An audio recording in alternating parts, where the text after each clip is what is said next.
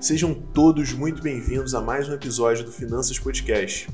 Você provavelmente ouve todos os dias no jornal, rádio, na internet ou até mesmo dos seus amigos notícias sobre a inflação. Mas o que de fato ela representa? A inflação é o aumento contínuo e generalizado dos preços no mercado e é medida pelos índices de preço, aos quais o Brasil tem alguns, como o INPC, que é o Índice Nacional de Preços ao Consumidor, o IPC, que é o Índice de Preços ao Consumidor, e o IGP, que é o Índice Geral de Preços. Claro, talvez o mais importante, que é o IPCA, que é o Índice Nacional de Preços ao Consumidor Amplo, que ele é também uma referência de meta para a inflação. Uma das formas que o governo tem de controlar a inflação é com a taxa Selic. E nós, inclusive, temos um episódio todinho sobre ela, explicação, como ela funciona, o que é. Dá uma conferidinha lá. E como que a inflação impacta o nosso cotidiano, além de, obviamente, os preços estarem aumentando e o nosso poder de compra diminuindo?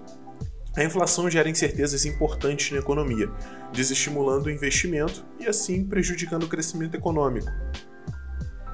Os preços relativos ficam distorcidos, gerando várias ineficiências na economia. As pessoas e as firmas perdem noção dos preços relativos e assim fica muito difícil de avaliar se algo está barato ou caro. A inflação afeta particularmente as camadas menos favorecidas da população, ou seja, as pessoas mais pobres, pessoas que vivem aí com menos de 5 salários mínimos aproximadamente, porque essas têm menos acesso a instrumentos financeiros para poder se defender dos efeitos da inflação. Bom, agora que nós já sabemos o que é a inflação e como ela nos afeta, nós precisamos entender o que acontecia no cenário econômico do país no período da ditadura, que começou em 1964 e teve o seu fim em 1985. E nada define melhor a mentalidade do governo do que a célebre frase do então ministro da Fazenda Delfim Neto, que era: é preciso crescer o bolo para depois distribuí-lo. Ou seja, crescer o Estado para depois implementar uma redistribuição de renda. A redistribuição de renda seria tornar mais igual a, a, a quantidade de dinheiro, a quantidade de riqueza que cada pessoa no país teria. Enfim, durante a gestão de Castelo Branco, que foi em 1964, foi lançado um programa chamado Programa de Ação Econômica do Governo, o PAEG, que iniciou ou iniciaria então o chamado milagre econômico brasileiro, que foi o crescimento descomunal da economia entre 1968 e 1973, onde o PIB alcançou lindos 11,1% de crescimento anual. Bom, isso é uma coisa maravilhosa, o PIB cresceu, estava tudo lindo, era um milagre, certo? Errado. O problema é que isso não aconteceu de forma natural, mas como fruto de políticas para conter a inflação, Vale ressaltar que nesse período houve a criação de mais de 270 estatais que eram alimentadas com dinheiro público. E isso acontece até hoje, é o normal, as estatais elas são alimentadas pela máquina pública. Como toda economia era indexada, o governo determinava o valor dos reajustes salariais. Entretanto, em geral, os reajustes eram mais baixos do que a subida do nível geral de preços. Era a tentativa do governo de controlar os custos trabalhistas e o aumento futuro de preços. Essa prática também ficou conhecida como arroxo salarial e significava que uma parcela menor da renda nacional ficava com os trabalhadores e uma maior com o governo. Já dava para ver que a divisão desse, desse bolo não estava assim tão, tão igual. Mas enfim. Isso acontecia porque, na prática, as taxas de inflação funcionavam como um imposto escondido e era cobrado principalmente dos mais pobres, corroendo o poder de compra. E a gente pode perceber isso claramente ao ver que em 1965 a fração recebida pelo 1% mais rico era cerca de 10% do bolo total. E somente três anos depois, após as medidas adotadas pela ditadura e o milagre econômico, etc., causaram uma concentração de renda.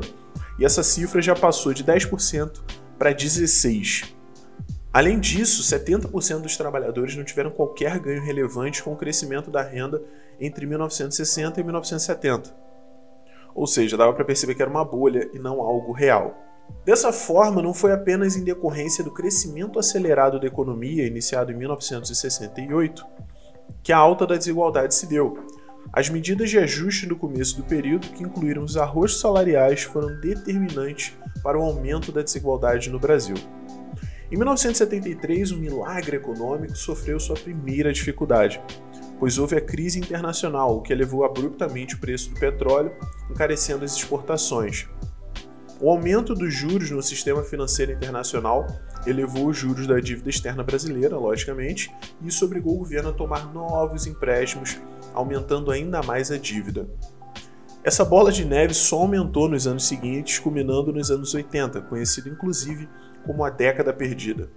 Eu sei que se houverem pessoas aí nos ouvindo que estavam trabalhando, que já eram adultos na década de 80, com certeza elas se lembram muito bem disso, porque nos anos 80 basicamente nada aconteceu. Durante toda essa década, o governo deixou de ser o principal investidor e o empresariado não tinha como fazer frente às despesas. Houve ainda um aumento da dívida externa, da pobreza e redução das exportações. O Brasil ficou mais dependente do capital estrangeiro e a indústria estagnou. Também houve uma intensa redução de salários. Com a consequente queda do poder aquisitivo da população, o PIB caiu, o desemprego aumentou, assim como a miséria. E com isso tudo, a população se revoltou e foi às ruas, claramente, reivindicar por eleições diretas. Esse movimento foi conhecido como Direta Já, que foi iniciado em 1983 e resultou na eleição, ainda que tenha sido indireta, mas já era eleição de um civil, que que era Tancredo Neves, que foi eleito pelo colegiado eleitoral, que era formado de parlamentares do Senado e da Câmara Federal. Contudo, ele veio a óbito antes de assumir, e quem assumiu foi o seu vice, que era José Sarney. Ele foi eleito presidente da República em 1985 e no ano seguinte ele convocou uma Assembleia Constituinte para a elaboração de uma nova Constituição Federal Brasileira, que seria ratificada em 1988 e é válida até os dias atuais. Ela sofreu já diversas modificações, muitos projetos de emenda constitucional e, e, coisas desse gênero, mas ainda é a mesma Constituição em sua raiz. Uma das desesperadas medidas que o governo aplicou a fim de frear os efeitos inflacionários foi a mudança de moeda. Para vocês terem uma ideia, o cruzado, que foi implementado em 1986, por exemplo, valia mil vezes mais que o cruzeiro, que era a moeda vigente até então. E o cruzado foi sucedido pelo cruzado novo em 89, note que são três anos de diferença. E o cruzado novo já valia mil vezes mais do que o cruzado. E isso, se, isso acontece sem decorrência da deteriorização da moeda em um período tão curto, né? três anos. Porque a inflação média dessa década, de acordo com o FIPE, era de 233,5% ao ano, que é absurdamente alto. Bom, passados os anos 80, que foram anos sombrios, entramos então na década de 90, onde todo mundo imagina que tudo melhoraria. Logo após uma eleição muito acirrada entre Collor e Lula em 1989, os quais protagonizaram alguns dos debates mais controversos e incríveis do país, Fernando Collor de Mello, então eleito 32º presidente do Brasil. Com seu plano de reconstrução nacional, dividido em Plano Collor 1 e 2, os quais consistiam em confiscar poupanças o objetivo de conter a inflação no país e, claro, fortalecer a nova moeda, o Cruzeiro Novo. Essa medida econômica, como dito anteriormente, foi conhecida como Plano Collor e acarretou na maior rescisão econômica da história do Brasil. A inflação disparou, muitas empresas faliram, o desemprego aumentou, foi realmente um absurdo. Além do confisco da poupança, o Plano Collor esteve focado principalmente na abertura do mercado brasileiro, na privatização de algumas empresas públicas e na redução do funcionalismo. Lembre-se que tinham sido abertos mais de 270 estatais e, consequentemente, tinham muitos funcionários públicos, que era um gasto muito grande para o governo. Enfim, em 1992 a inflação chegou a 1.100%, que foi hoje a, a, o período de hiperinflação, que é uma coisa insana de se pensar, 1.100%. E devido a isso, e mais claro, né, esquema de corrupção, Collor sofreria impeachment caso não tivesse renunciado à presidência em 1992, fazendo com que seu vice, Itamar Franco, assumisse o cargo de 33º presidente do Brasil. Ele tinha a árdua tarefa de controlar a hiperinflação e retomar o já tão atrasado crescimento do país, já estava mais de uma década parado. E o Brasil ainda sofreria mais duas mudanças de moeda, uma em 1990, juntamente com o Plano Collor, que foi a volta do Cruzeiro, e em sequência a implantação do Cruzeiro Real, que foi em 1993, e já foi no governo de Tamar Franco. Ele nomeou Fernando Henrique Cardoso para o cargo de ministro da Fazenda, de onde Fernando Henrique comandou a equipe de especialistas que elaborou o Plano de Estabilização Econômica, que teve início em 1 de março de 1994, quando foi lançada a Unidade Real de Valor, o RV, que era para conter a inflação e preparar o caminho para a implantação da nova moeda, que era o real, moeda que nós usamos até hoje, justamente porque o plano foi tão bem sucedido na época que inclusive acabou garantindo a eleição presidencial de Fernando Henrique Cardoso em outubro do mesmo ano, 1994, e ele se manteve presidente por dois mandatos. Diferente dos outros planos econômicos, o real não foi uma simples mudança de nome de moeda ou um corte de zeros. O plano faria uma transição mais suave entre o Cruzeiro Real e a próxima moeda, que seria o real passava pelo Cruzeiro Real e a URV, Unidade Real de Valor, que fazia uma amortização da inflação. Juntamente com esses pontos ligados ao dinheiro expedido, foi feita também uma série de privatizações. Afinal, tínhamos pelo menos 270 companhias estatais a vender, o que diminuiria o custo do Estado assim como promover a abertura econômica e a competição com produtos internacionais, aumentando a oferta e, por consequência, diminuindo os preços.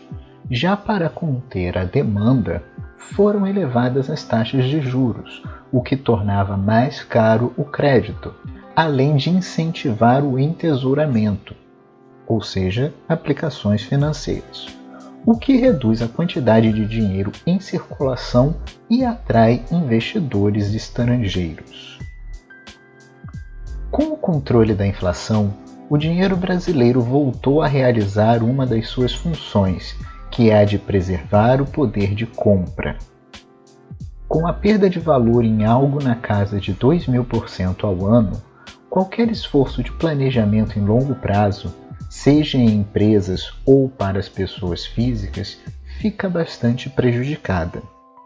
Com a inflação controlada, as empresas podem investir em pesquisa e desenvolvimento de produtos e serviços, formar reservas financeiras e não ter um balanço bagunçado com as depreciações e amortizações de patrimônio.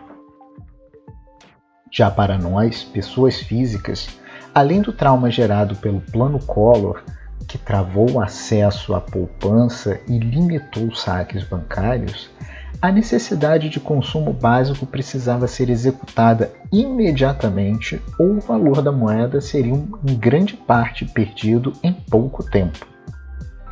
Tal ambiente é bastante inóspito para poupança, investimentos e etc.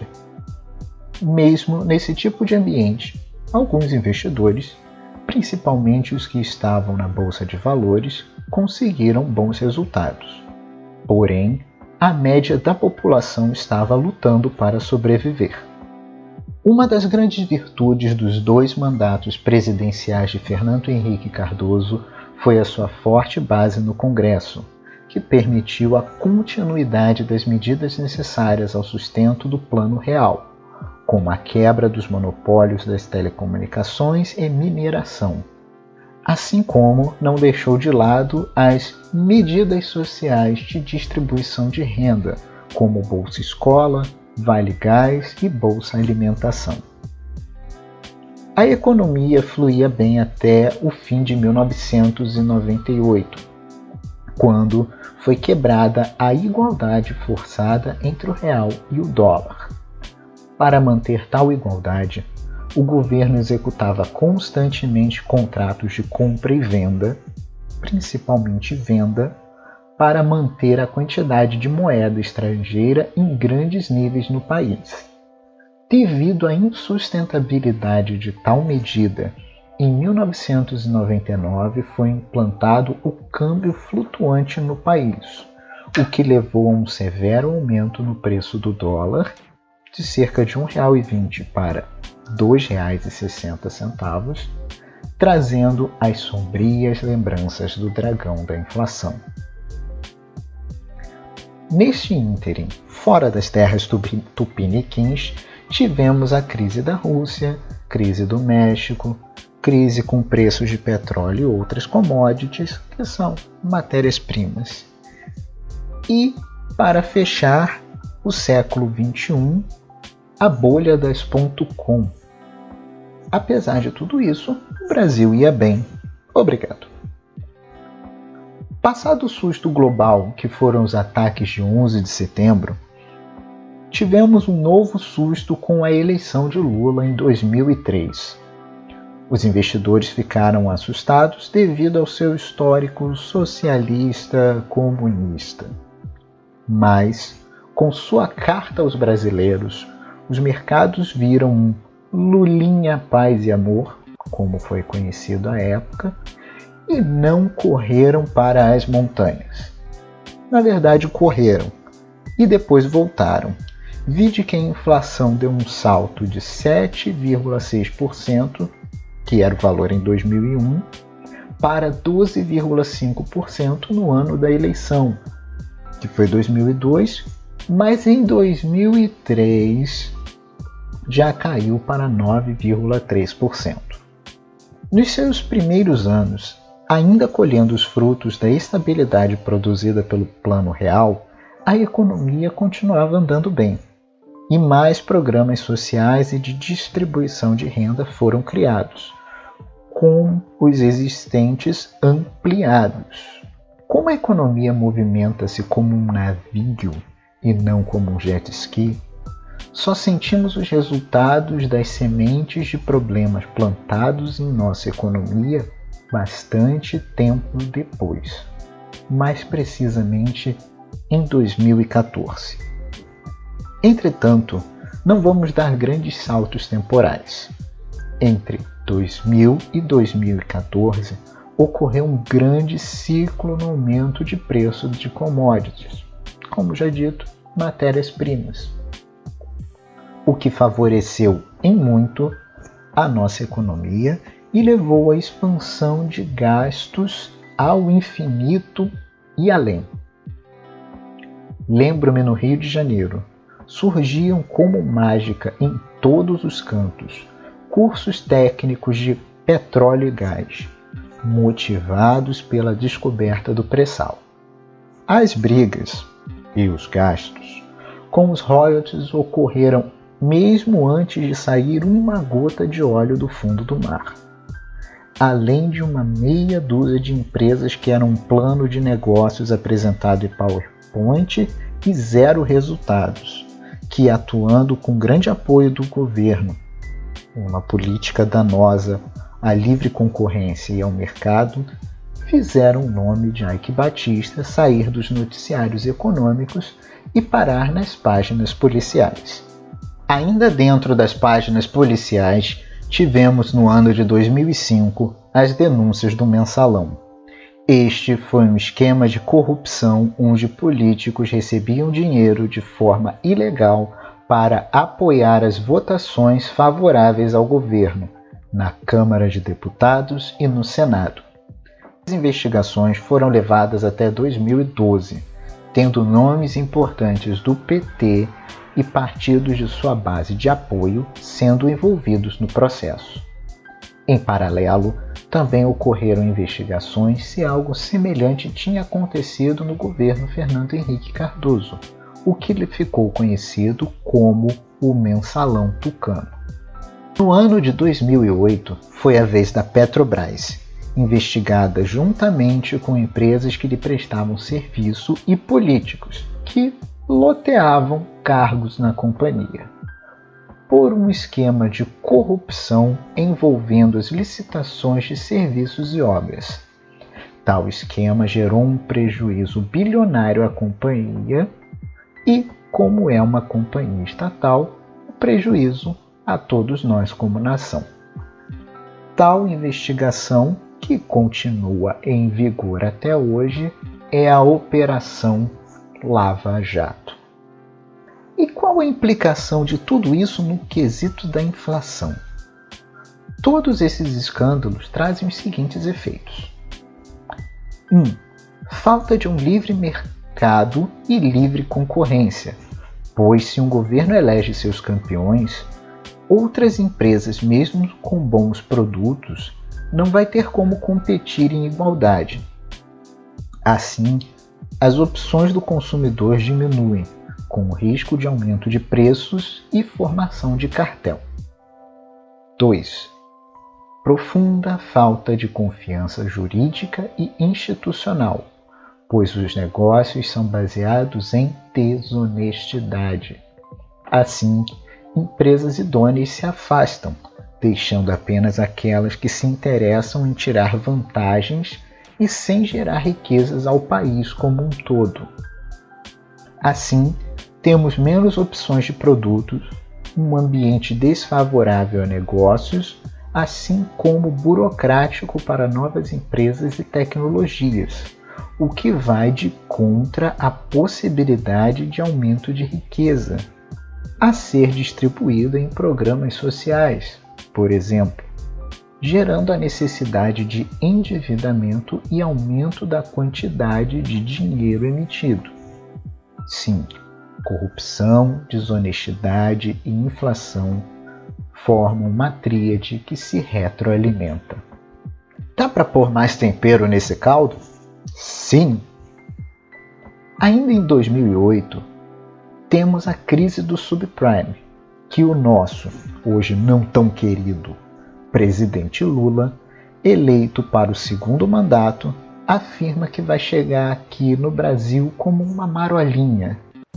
Para garantir isso, e ainda dentro de um bom ciclo de commodities, tivemos uma série de incentivos fiscais ao consumo, desonerações e facilidades de compras para os mais pobres terem geladeiras, computadores, etc., realmente mantiveram o monstro do subprime destruindo apenas o banco Lehman Brothers.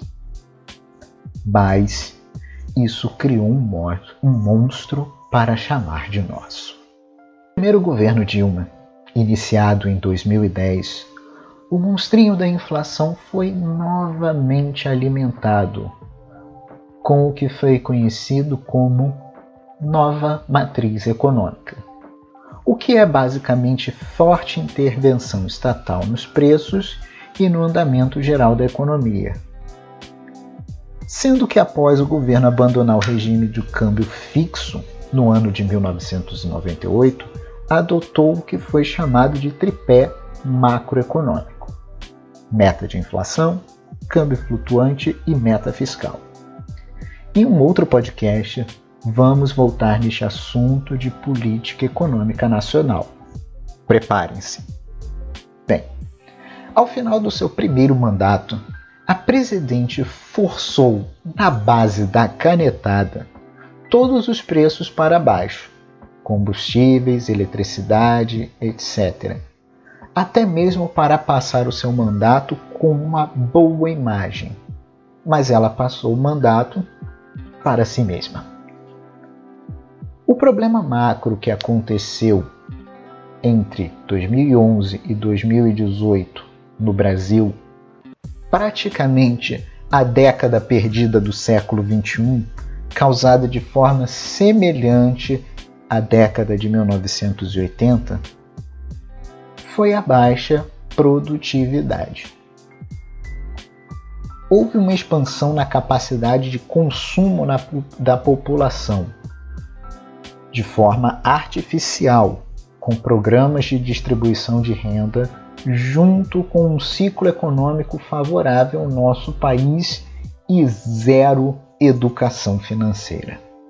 Em contrapartida, precisávamos importar também muito, pois não tínhamos capacidade de produzir o que consumíamos.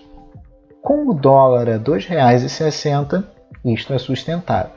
Com ele a R$ 4,00, temos um problema. Então, o cenário político acendeu a bomba econômica que estava montada. Operação Lava Jato, pedaladas, impeachment, e depois do pico de 2002 de 12,5%, tínhamos em 2015 uma inflação de 10,6%, sendo que a nossa produção de riquezas, medida pelo PIB, estava em queda desde 2011. Neste momento tínhamos, e temos até hoje, infelizmente, pessoas endividadas com a compra de bens de consumo programas governamentais de incentivo como Minha Casa Minha Vida, FIES, ProUni, etc., com altas taxas de inadimplência. Tivemos desde 2016 até hoje uma série de fatos que ainda estão se consolidando. Afinal, como costumamos ver, nem o passado é imutável em nossas terras. Mas o que vemos logo após no governo Michel Temer foi um aumento da confiança dos investidores. Tivemos abalos? Sim, como Joesley Day e a greve dos caminhoneiros, sendo este último um movimento que mexeu com as bases de preço. Logo, aumentou a inflação e mostrou como a nossa rede logística é fraca e como nós, consumidores, estamos despreparados para qualquer situação adversa. Na esteira da austeridade e capitaneado economicamente por Paulo Guedes, o nosso último presidente, Jair Bolsonaro, foi eleito. As propostas de diminuição do Estado são sempre muito bem-vindas, pois diminui a possibilidade de se controlar preços ou demanda, assim como reduz as chances de corrupção. E todos esses fatores são muito bem vistos por investidores. Porém, duas coisas aconteceram e uma não aconteceu.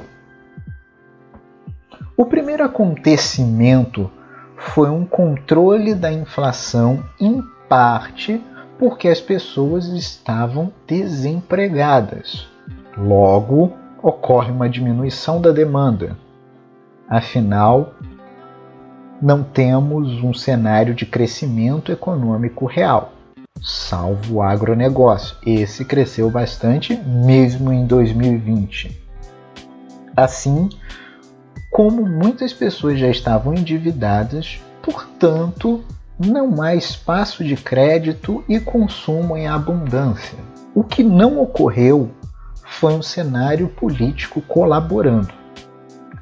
A falta de coesão no Congresso e no Senado, juntamente com uma dose de insegurança jurídica trazida por decisões questionáveis do STF, fez com que o primeiro ano do governo Bolsonaro tivesse muitos atritos para passar poucos projetos que viriam a melhorar o cenário como um todo, inclusive promovendo o melhor programa social que existe, o emprego, nas palavras de Ronald Reagan.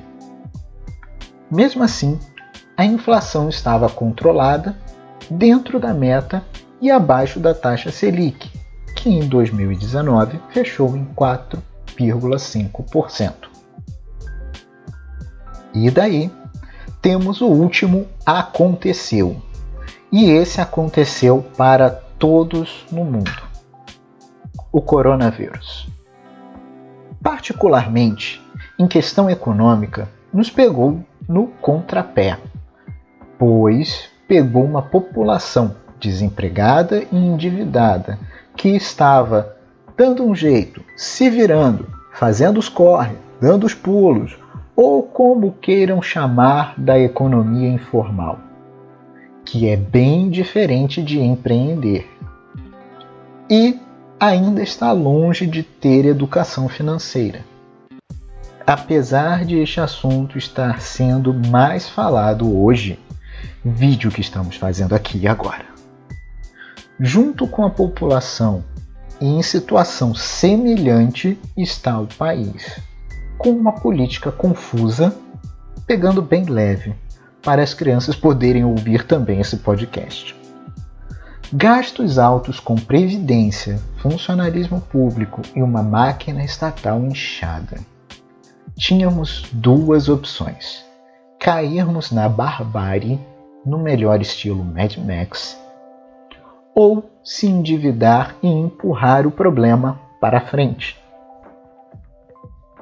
Escolhemos a segunda opção, mas esse empurrar para frente não foi tão para frente quanto gostaríamos e já estamos sentindo os efeitos da inflação na cesta básica, principalmente alimentos. Uma inflação pontual, mais contundente, principalmente aos mais pobres, que por uma infeliz conjunção de fatores são os mais vulneráveis que deveriam ser os beneficiados, mas que acabam pagando mais por causa da inflação. E tais efeitos fizeram a taxa Selic, após seis anos, ter uma nova subida. Inclusive, falamos sobre isso em nosso penúltimo podcast. Já ouviu? Estamos no ano de 2021, onde temos tudo de novo e nada de normal fazemos um para... fazendo um paralelo histórico, diria que estamos entre a retirada de Dunkerque e o desembarque aliado da Normandia. Temos grandes chances de sairmos maiores, melhores e mais fortes de tudo isso. Cabe a nós fazermos escolhas inteligentes na política, na economia e a cada momento de nossa vida. Nós do Finanças Podcast estamos aqui para isso, para falar as opções que existem, relembrar um pouco da história para não cairmos duas, três ou mais vezes no mesmo golpe e repetirmos aquilo que comprovadamente não dá certo. No momento, estamos um pequeno farol. Ajude-nos a crescer compartilhe com seus amigos nas redes sociais. Nos vemos na próxima semana.